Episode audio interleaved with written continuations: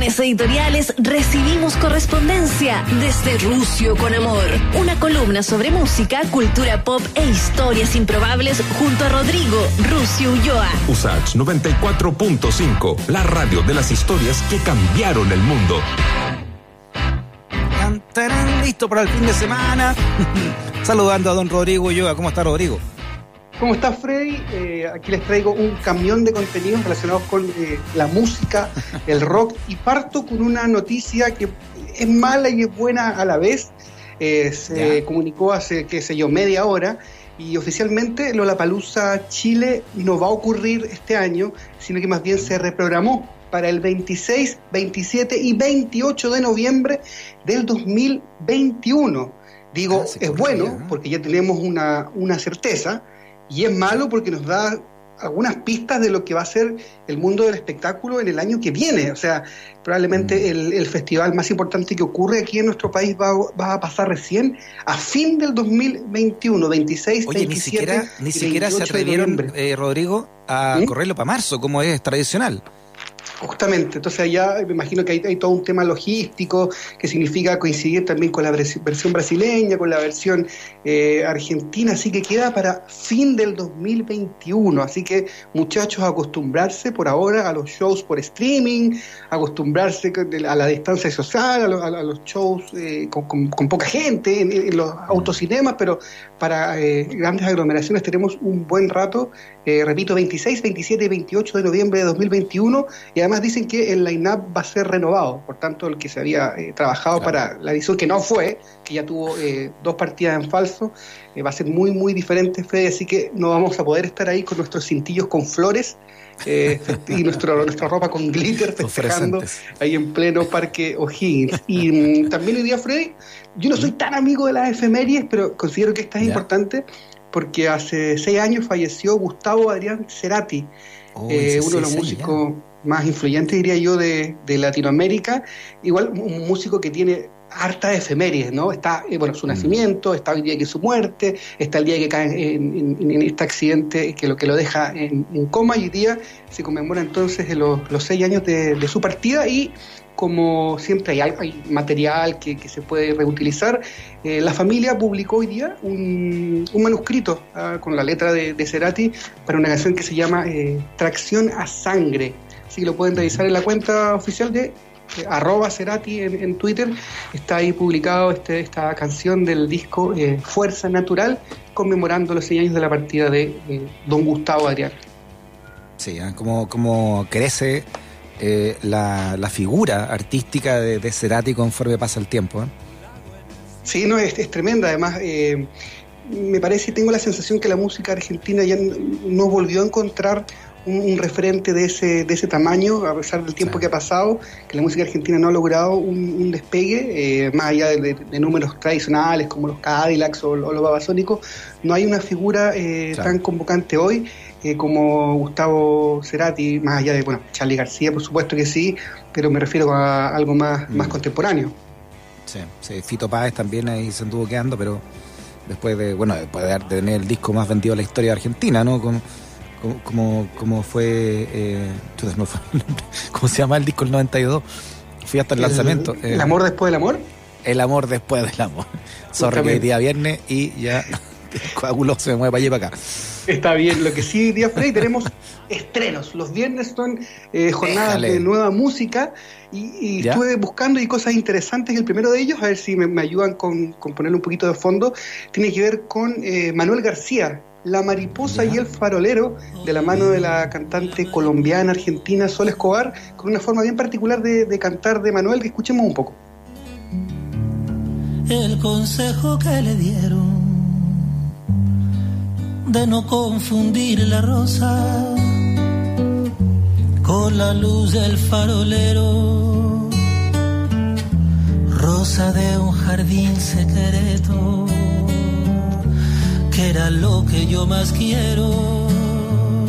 Bien eh, andaluz, la forma de, de cantar esta canción de, de, Manuel García, que como te decía está acompañado de, de, una, de una, chica, está disponible ya en, en, Spotify a partir de hoy día. Manuel García es un músico que ha estado bien, bien eh, eh, activo durante la, la, pandemia, ha estado sacando material, así que un dedo para arriba para esto que, que publicó hoy día, se llama La Mariposa y el Farolero junto a Sol Escobar y lo que me puso muy contento Fred hoy día, lo que me tiene con muy buena energía y lo que me acerca mucho más al 18, siento el olor al 18 de septiembre, es que Ángel Parra Trío ya eh, puso todos sus discos disponibles en, en, también en Spotify. Eh, había solo un par y hoy día ya está el catálogo completo de esta, de esta banda encabezada por, Ángel Parra, con, además con, con Titae, con grandes canciones como Que se mueran los feos, está el, el, el, disco en vivo que, también se llama La Hora Feliz, donde hay covers de, de Mejillones, Norma Mía, clásicos de, del jazz estándar. Si les parece, también escuchemos un poquito de este material que está recientemente publicado.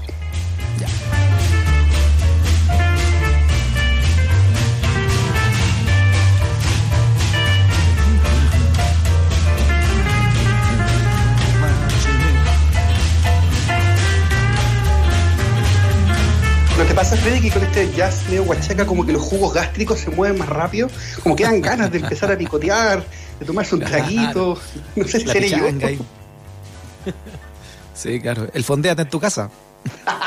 que, yo ahí eh, le, doy el, el punto al, al, gobierno, me gustó el, me gustó el nombre, como el, como el dron también que iba a estar en el parque metropolitano que sí. se llama el compa yo, yo pensé que usted, yo pensé que usted estaba asesorando al gobierno allá con los nombres, fondeante en tu casa.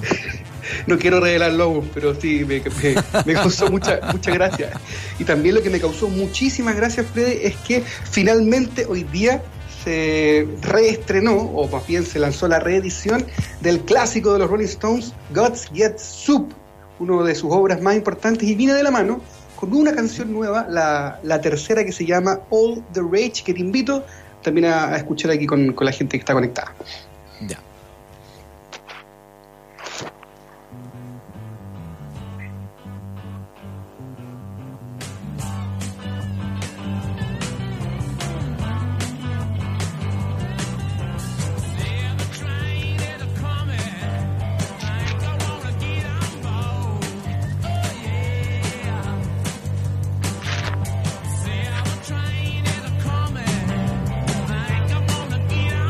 Ahí está, está el disco entero, no está la canción entera así, sola, así que.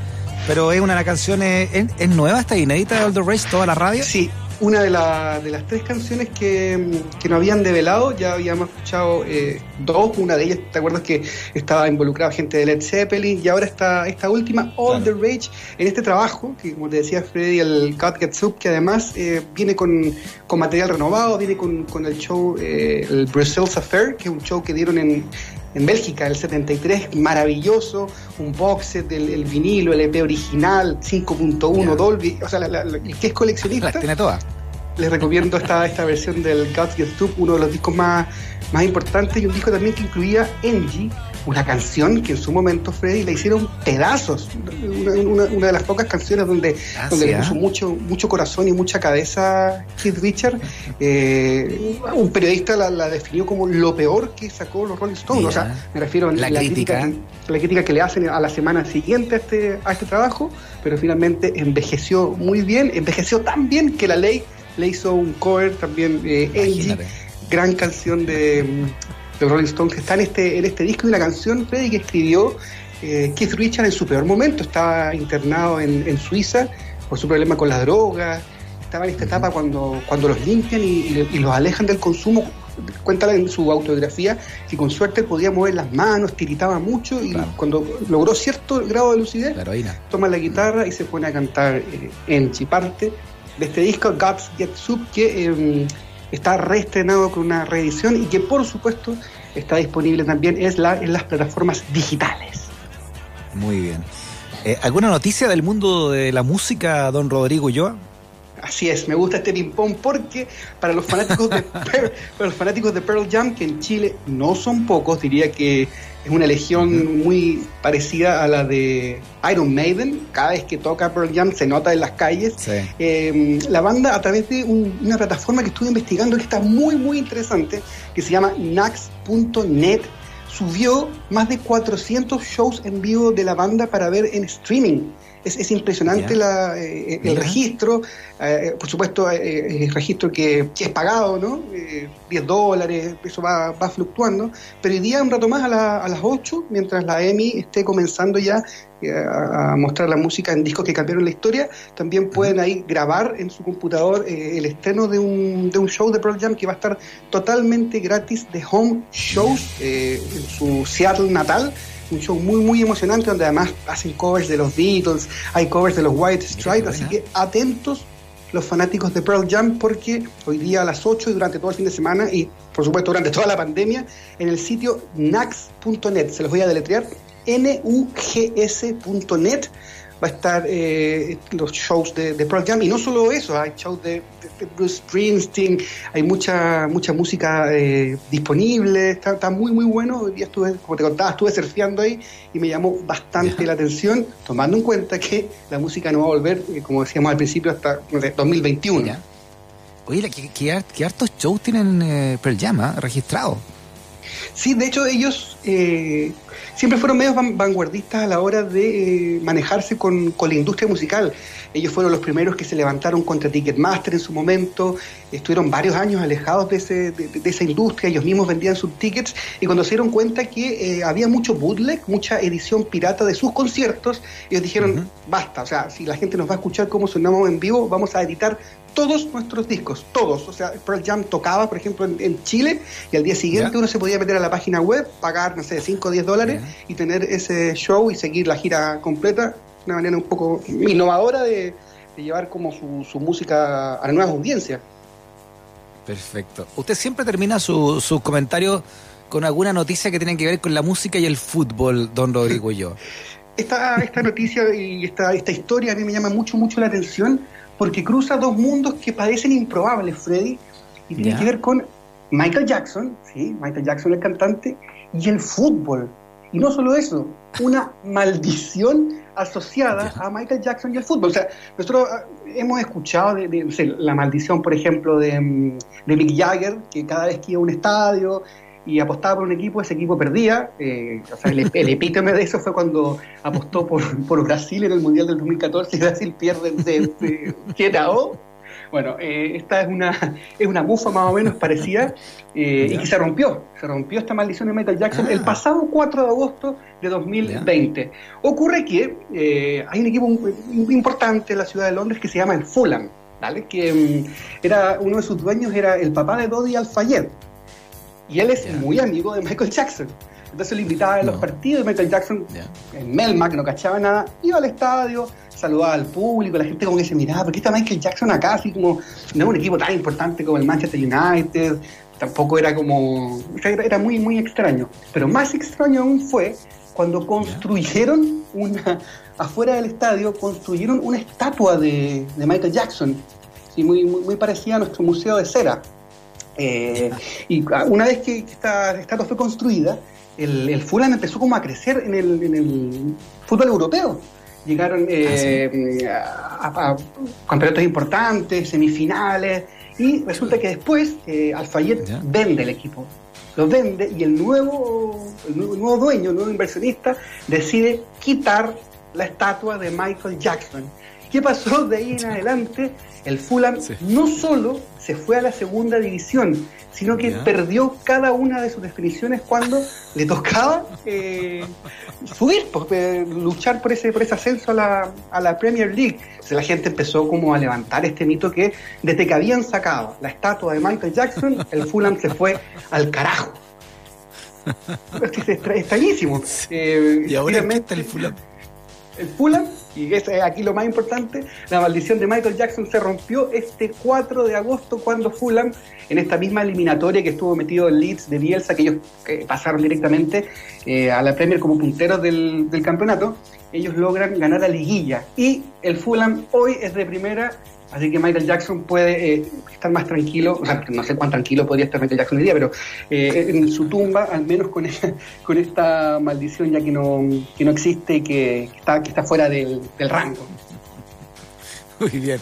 Oiga, Rodrigo, eh, a las 8, o sea, en precisamente 8 minutos más, Vamos a tener aquí un especial con Emilia Aguilar eh, de un disco que nos marcó a varios de nosotros, ¿no? Generacionalmente, que es el apetito de destrucción, ¿no? Appetite for Destruction de Guns N' Roses. ¿Qué, nos puede decir de este disco? Mira, eh, para no adelantar mucho y no romper la, sorpresa que nuestra Emi nos va a contar en un rato más, el, ahora, la Appetite for Destruction es el primer disco oficial de los de, lo de, Guns N' Roses. Antes habían eh, sacado un EP, pero es uno de los discos, y, y es sorprendente porque si, bien es, el debut en grande, es uno de los discos más vendidos en la historia del, rock, y eso pega, pega muy, muy fuerte. Un, un, un Guns N' Roses también que venía con, con mucha hambre, una banda que, que, tampoco era, era tan sofisticada para, para sus cosas, mm. para, para, sus canciones, logra ponerse en el, en el tope de las ventas, no solo en, en, Estados Unidos, sino que también en Europa, un trabajo que donde la, la banda se ve muy, muy afiatada, tiene un, un sonido también súper, súper interesante, donde llevan el glam rock, y no sé si estás de acuerdo tú conmigo, Freddy, le da un paso más hacia adelante, hacia como apuntando hacia el metal, y creo que esa mezcla, más el carisma de el señor Axel Rose eh, logra eh, que este trabajo sea bastante sólido y además, eh, un par de años después, como tú bien sabrás, vienen a Chile a presentar parte de eso y por supuesto el Use Your Illusion 1 y 2. Sí, este, este Appetite for Destruction es como, es como una recuperación también de, del rock clásico dentro de esta mirada glam del, de, del rock californiano de los 80 y además que creo que yo que le da un impulso importante a lo que luego sería el, el grunge a partir de los 90. Bueno, el grunge que está un poquito más al norte, ¿no? Por la misma costa oeste, pero, pero en, lo, en, los solos de Slash y en la, en la, Gibson Les Paul, además de Slash, que es una guitarra que no va con los cánones de precisamente del glam rock, creo que hay mucho, mucho rescate ahí de, de lo que era la esencia inglesa. ¿no? Bueno, fue creado también Slash en Inglaterra mucho tiempo, ¿no? Creo que el papá o la mamá son ingleses él también nació la mamá de La mamá de Slash eh, no solo era inglesa, sino que era la modista de David Bowie. Imagínate. Y Slash crece en, en, Inglaterra, por lo tanto, tenía esa beta de rock inglés que siempre va a tener blues metido dentro, ¿verdad? Y encontramos clásicos, Freddy, no sé, eh, Welcome to the Jungle, It's So Easy, eh, Night Train, que eh, no sé si la gente conoce, pero Night Train es como un, es el copete más barato que se toma en Estados Unidos que lo toman los homeless, la gente que está en las calles, también le dedica una, una canción, demostrando un poco también el, el lenguaje de la banda, así bien, bien eh, pendenciero, por decirlo de alguna forma. Muy bien. Yo también lo quiero invitar entonces eh, a, a, a, usted y a todos los que nos escuchan, eh, Rodrigo, a que este domingo, en Miradas de Autor de Santiago TV, estaremos con el documental de Carlos Muena, cuando respiro en tu boca, ¿ah? que donde vamos a conocer la historia del grupo Lucibel y la grabación de su primer álbum, ¿ah? uno de los más influyentes de los 90. Este álbum estuvo guardado 30 años, esta, estas grabaciones, más o menos, hasta que, hasta que Carlos Muena la rescata y la hace ahora un documental. Esto se va a ver en 50.1 TV Digital, domingo 21 horas, ¿ah? atentos. Y también eh, vamos a tener, como todos los fines de semana, de local, la música chilena cuando juega de local, programa de sonidos nacionales con Mauricio Jürgensen, sábados y domingos a las 11 de la mañana. Y también, Rodrigo, por si quiere bailotear, y aquí se me perdió. Se me perdió fiesta, el de casa, aquí. fiesta de casa con mi querido Fiesta de casa. Sí, con Ahí eh, se me perdió el torpeo. Sepúlveda, además poniéndole poniéndole rock. Oye, ese documental que menciona Freddy, el de Lucibel, es muy, muy bueno. Y se ve eh, a Mario Brower, que es el productor, responsable de grandes ¿Ya? discos de Chile en los 90, en toda su expresión, eh, siendo un poco sarcástico en la cara de los muchachos, eh, le hace hasta un poco de bullying, diría yo. Es un, un material muy, muy entretenido para, para, ver, así que se lo recomiendo este domingo a las 9. Muy bien, eh, fiesta de casa entonces aquí encontré el sí. torpeo. 22 horas. Vamos a tener, mira, va a estar DJ Pancho Sepúlveda, nuestro gran amigo, ¿eh? De, de, de la radio anterior. Va a estar poniendo música DJ Pancho Rock, también Ale Medina, DJ Gus Gus, todo eso a partir de las 22 horas del día de hoy. Fiesta de casa, especial bailable ahí para que baile en la casa en cuarentenados. Ya, para que mueva la patita y para que disfrute este fin de semana. Muy bien, nos quedamos con todo el hambre de destrucción con eh, Emilia Aguilar en, en, en, tres minutos más. Así que gracias Rodrigo, buen fin gracias, de semana.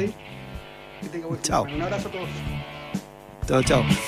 Muy bien, a nombre de todo el equipo.